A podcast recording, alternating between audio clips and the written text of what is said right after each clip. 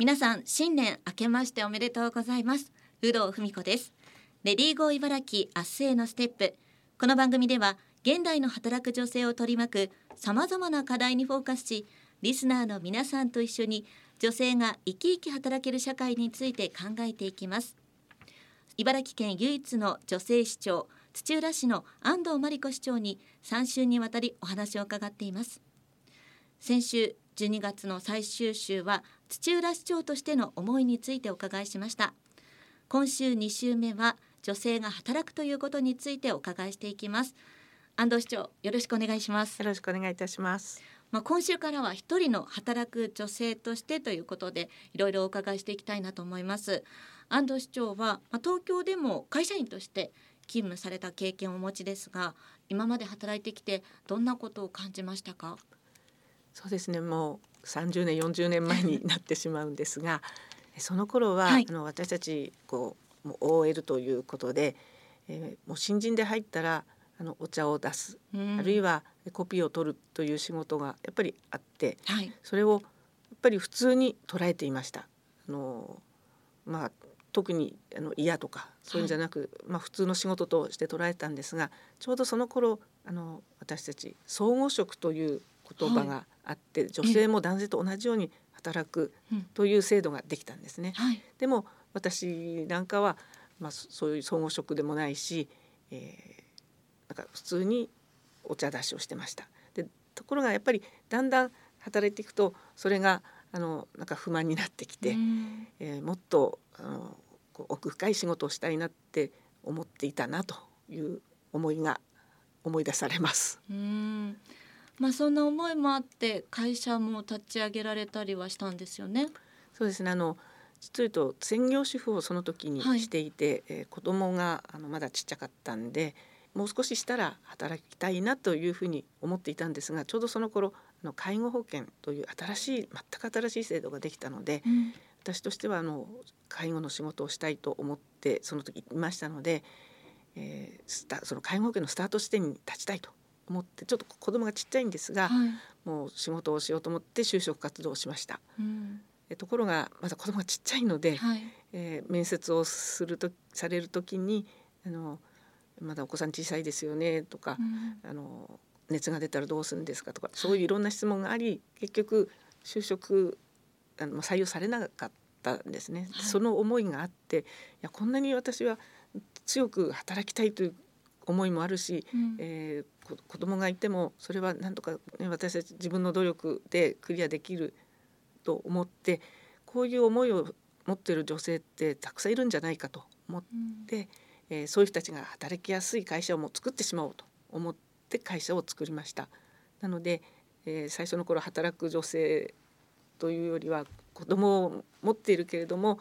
うん、働きたい働かなくちゃいけないっていう人たちのこう職場となってでもう一方ではあの社会ですねある程度もう社会経験のあった60過ぎの方たちもうこれからは社会貢献していきたいなというその人たちも働いてもらってお互いに協力しながら子どもが例えば熱が出て急に休むことになったとか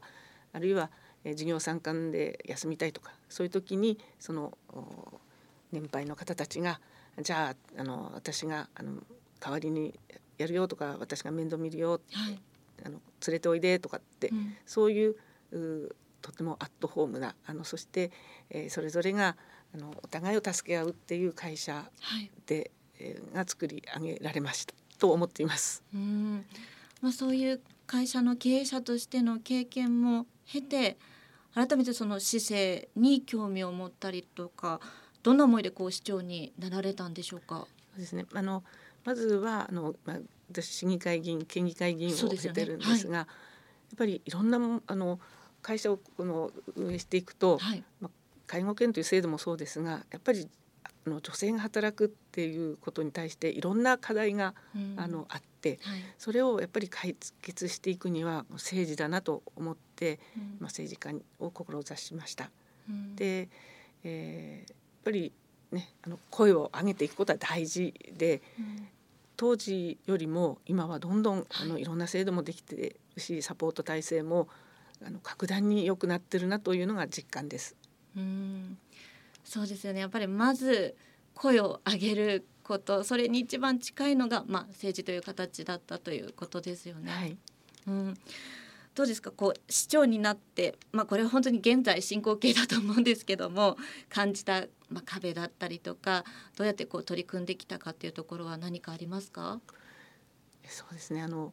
いや本当に今若い方たちは、当然のように一緒に家事をしたり、子育てをしてるなというのは感じます。やっぱりあの私たちの先輩が本当に女性が社会に出るっていうのを切り開いてくれてって私も仕事ができるようになってたなってきたと思いますしまた私たちもいろんな課題を解決しなきゃと思って、ね、自分たちだけじゃなくて世の中がどんどん変わっていって、それで、えー、男の人今の若い人たちは普通に、うん。のね、一緒に仕事するのが普通ってなっているのを感じますしそのためにもまだまだ解決しなければならないあるいは取り組まなきゃならないことってあるんですが、やっぱり社会が変わってきてるなと思いますね。あの、私たちは戦わなくていい。あの、解決はしていかなきゃならないと思うんですが、はい、先輩たちのように世の中と戦ってきたと思うんですね。うん。そうですよね。昔はそのウーマンリブというかかなりこう強く戦って男性とこう同等にみたいなそういう感じでは今はだいぶなくなってきたなっていう。はいはい、そうですね大体私があの、ね、政治家になったり、えー、人数は少ないんですけれども、うん、えー、それで、まあ、このように市長に就任できるっていうことはやっぱり世の中変わってきてるんだと思っています。うん市長就任してやはりそのコロナ禍っていうそういう壁もありましたよね。いや本当にあの私就任して3か月後に、うん、あのコロナが始まって、はい、いやもうあのイベントとかそういうのが本当に全くなくなってしまった時期がこの3年でした。うん、まあ、今年に入って本当にあのイベントが戻ってきたなと思います。土浦も花火大会ですとか、うん、霞ヶ浦村さんとかその他たくさんあのイベントやりましたので、うん、よかったなと思うんですが、はい、でもそのえー、3年間このコロナの間何もしなかったわけではなくて、はい、あのできることは本当にやってきました、まあ、種をまいてきたっていうこともありますし、うん、例えば制度を変えるだとか、はい、イベントがなくてもあのいろんなことに取り組んできました。うん。そうですよね。なので時間がねこの3年間止まっていたというわけではなくて安藤市長としてこの取り組めることに取り組んできたかと思います。その女性が働くということについての、まあ、課題改善点というところでは改めてどうですか？その協力っていう部分ですかね？家庭の、ね、これ大事ですね、はい、あの家庭というか家族のサポート家族の理解は